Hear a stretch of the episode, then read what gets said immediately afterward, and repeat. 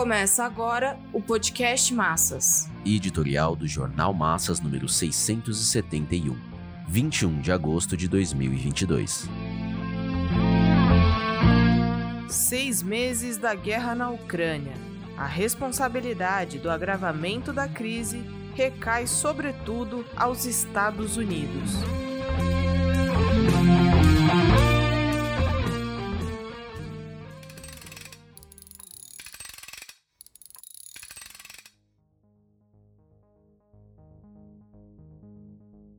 A guerra na Ucrânia, ao contrário de arrefecer, recrudesceu. O acordo de libertação das exportações de grãos da Ucrânia não representou uma distinção, como foi apresentado pelo negociador da Turquia, Recep Erdogan, e o secretário-geral da ONU, Antônio Guterres. Recentemente, os dois negociadores da paz se reuniram com o presidente da Ucrânia, Volodymyr Zelensky, para discutir como evitar um acidente nuclear na usina de Zaporizhia. Pretendem a desmilitarização da área conflagrada pela guerra. Evidentemente, Putin não pôde aceitar, uma vez que os soldados russos teriam de recuar de uma importante posição conquistada logo no início do confronto. Zelensky aproveitou para exortar o imperialismo a garantir a segurança da usina nuclear. É mais do que sabido que a Agência Internacional de Energia Atômica, a AIEA, é controlada pelos Estados Unidos. O risco dos bombardeios de ambos os lados provocarem uma nova tragédia atômica como a de Chernobyl em 1986 de fato é real. A responsabilidade não será apenas da Ucrânia e da Rússia, mas sobretudo dos Estados Unidos e de sua aliança imperialista.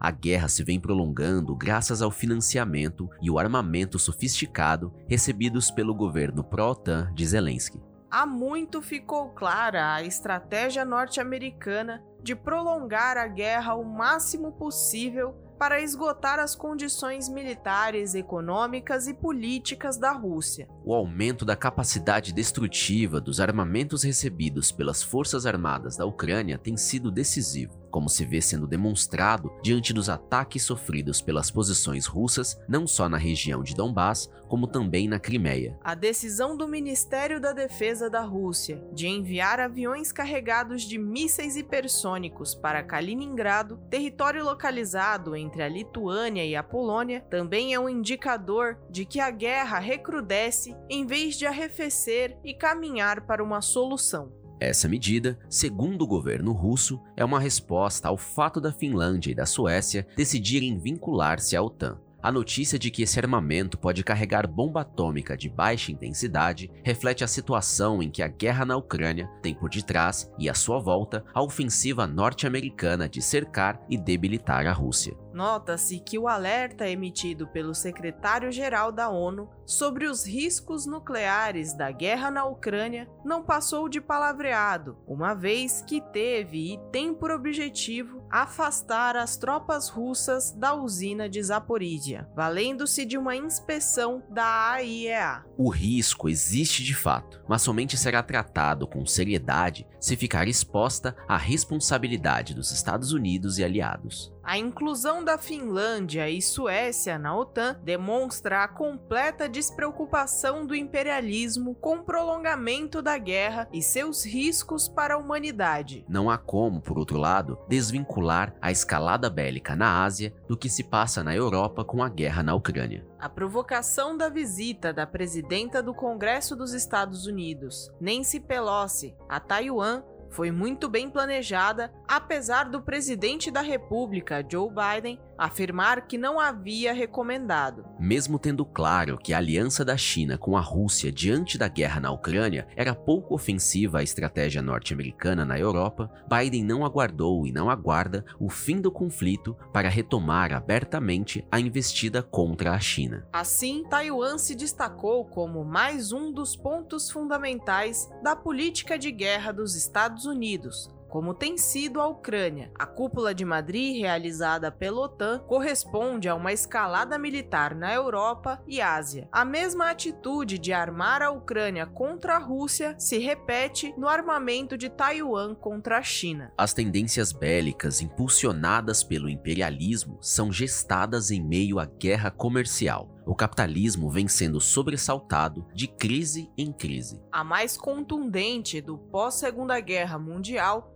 foi a de 2008, cujo epicentro da eclosão se manifestou justamente na maior potência, os Estados Unidos. De lá para cá, os desequilíbrios aumentaram. Nessas condições, a potenciação econômica da China passou a ser um obstáculo à manutenção da absoluta hegemonia norte-americana, ainda que o processo de restauração capitalista promovido pelo Partido Comunista Chinês tenha favorecido as multinacionais. Tanto a Rússia quanto a China tem de ceder aos interesses do capital financeiro e dos monopólios, que se chocam com as fronteiras nacionais que resultaram da partilha do mundo na Segunda Guerra Mundial. A decomposição internacional do capitalismo não mais permite conservar o equilíbrio de forças que estabeleceu a nova ordem do pós-guerra. As forças produtivas altamente desenvolvidas estão em franco choque e rebelião contra as relações capitalistas de produção da época imperialista.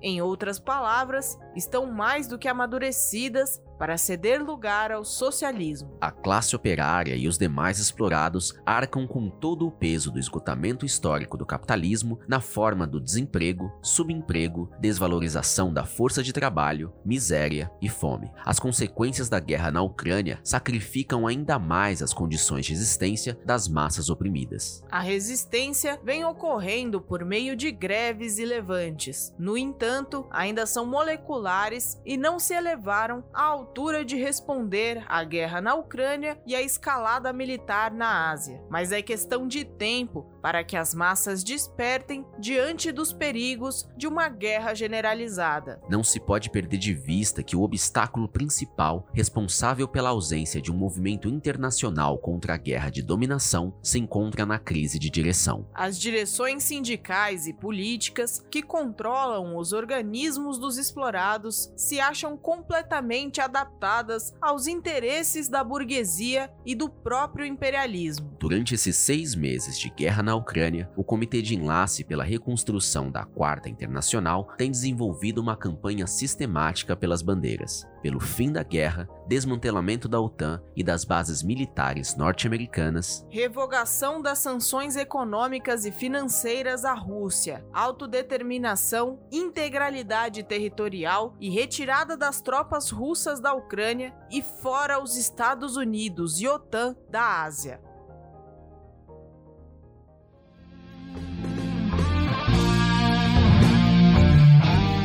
Esse podcast é apresentado pelo Partido Operário Revolucionário, membro do Comitê de Enlace pela Reconstrução da Quarta Internacional. Para mais informações, acesse pormassas.org.